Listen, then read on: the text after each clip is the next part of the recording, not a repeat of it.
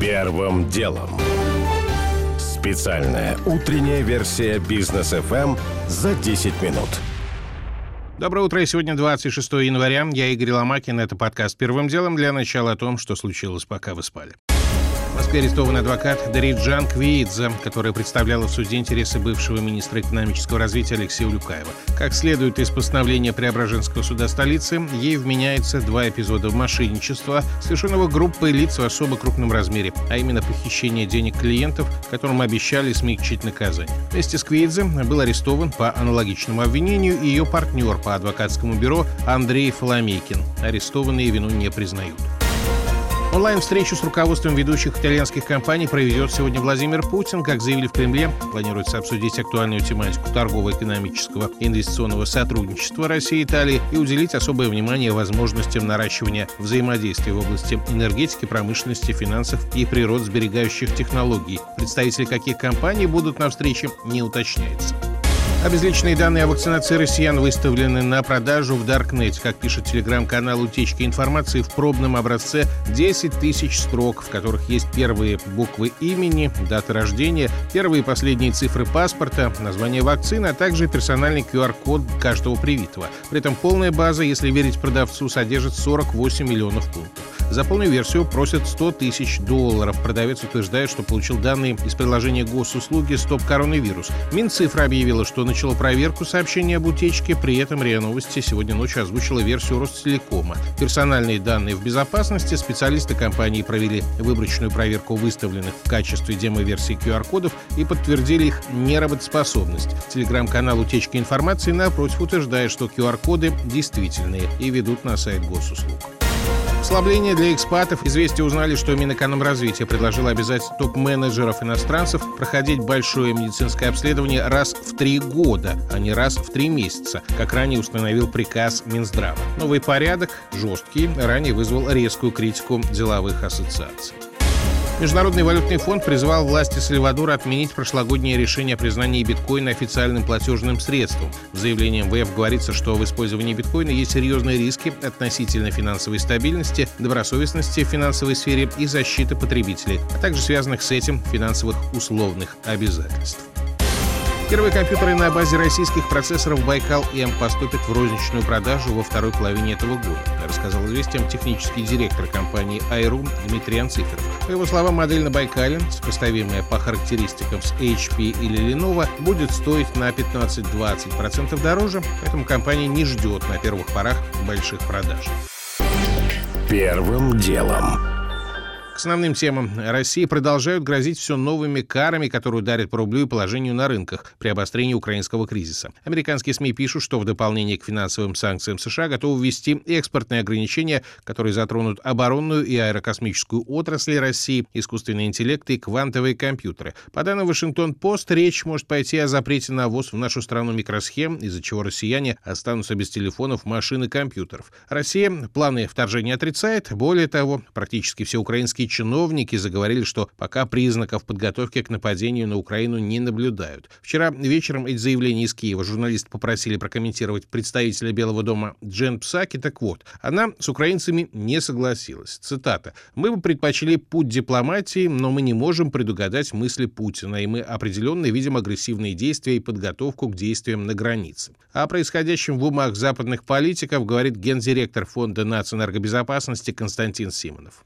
Ничего счастью, пока не произошло с точки зрения боестолкновения, а уже западное восприятие этой истории как фактически уже неизбежная война, то все воспринимается просто как данность, обсуждается, что надо сделать после того, как эта неизбежная война начнется. То есть такое ощущение, что уже принято коллективное решение, что в войне быть, надо только еще выяснить, ну просто осталось там формальности, что называется, узнать, какого числа она начнется, и уже готовится действие. Мы долго там можем обсуждать на тему, там, что реально сделать, что нереально реально какие то будет иметь последствия не только для нас, но на самом деле и для западных экономик. Как прореагирует Россия? По поводу российской нефти и газа. Почему Запад уверен, что Россия в случае обострения станет сокращать поставки в Европу? Ну, опять же, потому что это часть картины мира. И если уже 15 лет вам объясняю, что Россия активно использует углеводороды как способ политического давления, соответственно, вы таким образом и начинаете эту историю воспринимать. Мы 10 лет продаем газ в Западную Европу, СВО. И, в общем-то, ни разу ни в советский период, когда мы были очевидными идеологическими врагами, ни в постсоветский период, мы не связывали поставки газа с решением каких-то политических вопросов. Но такое восприятие есть. Тем временем Джо Байден исключил введение персональных санкций против Владимира Путина в случае вторжения на Украину. Журналистка задала президенту США соответствующий вопрос. Он ответил «да». А на уточнение «а он вторгнется» Байден ответил «увидим». Первым делом.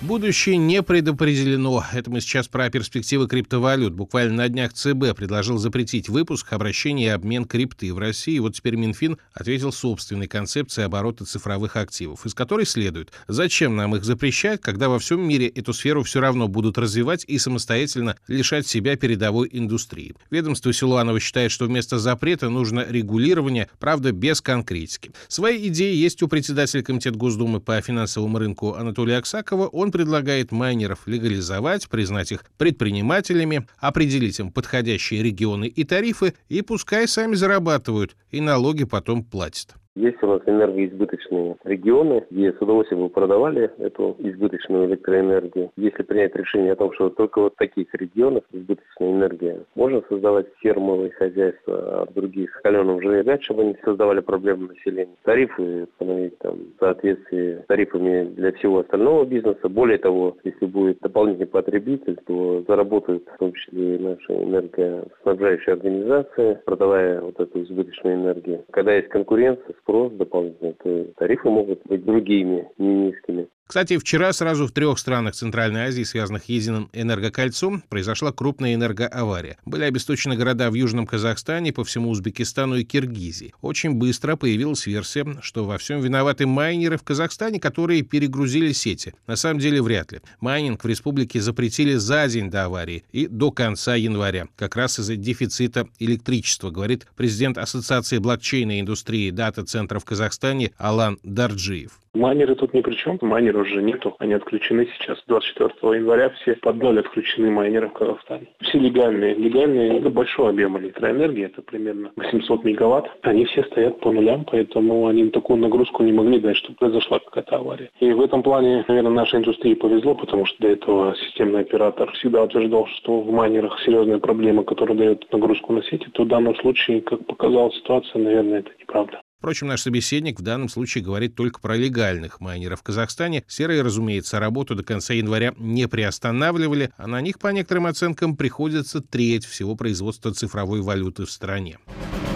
Первым делом.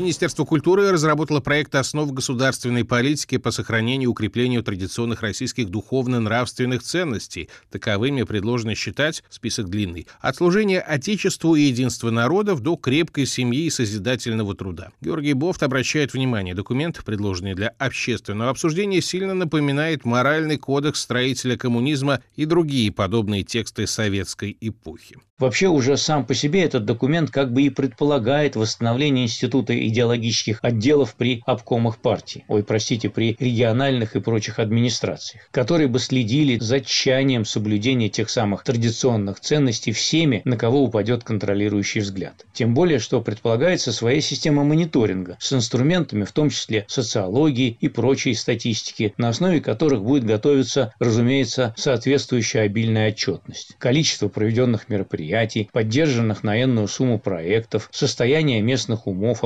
определенное посредством социологии, в каком числе и кому именно дан отпор по части поползновений на ценности, в том числе в соцсетях. Тем паче, что правоохранительные органы упомянуты среди исполнителей. Георгий Буфт.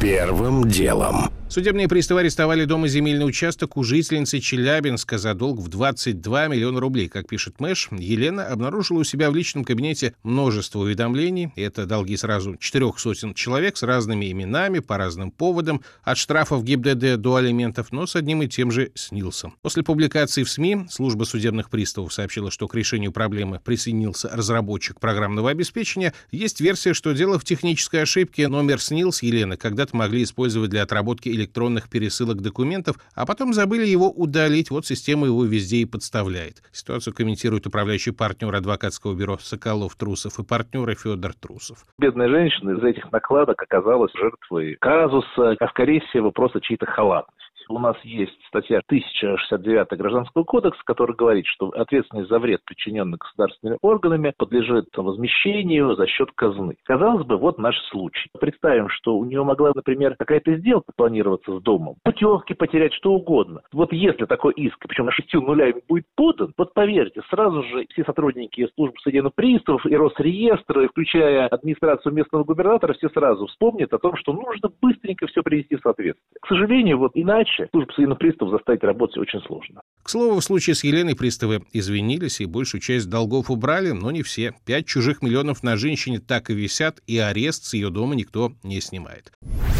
Первым делом. Уже не успеваю рассказать подробно о том, ждут ли войны жители Донецка и Луганска, мы спросили у них самих. О том, как рестораторы в Петербурге продолжают протестовать против ковидных мер, отказываются проверять QR-коды, а у них за это закрывают заведения. Счет пошел уже на десятки. И о том, что происходит с эпивак короной. Этой вакцины от коронавируса, по данным ведомостей, в Москве нет, и в регион она тоже уже не поступает. У меня пока все. Это был Игорь Ломакин и подкаст «Первым делом». Кому мало, переходите в «Браткаст». Первым делом. Специальная утренняя версия бизнес FM за 10 минут.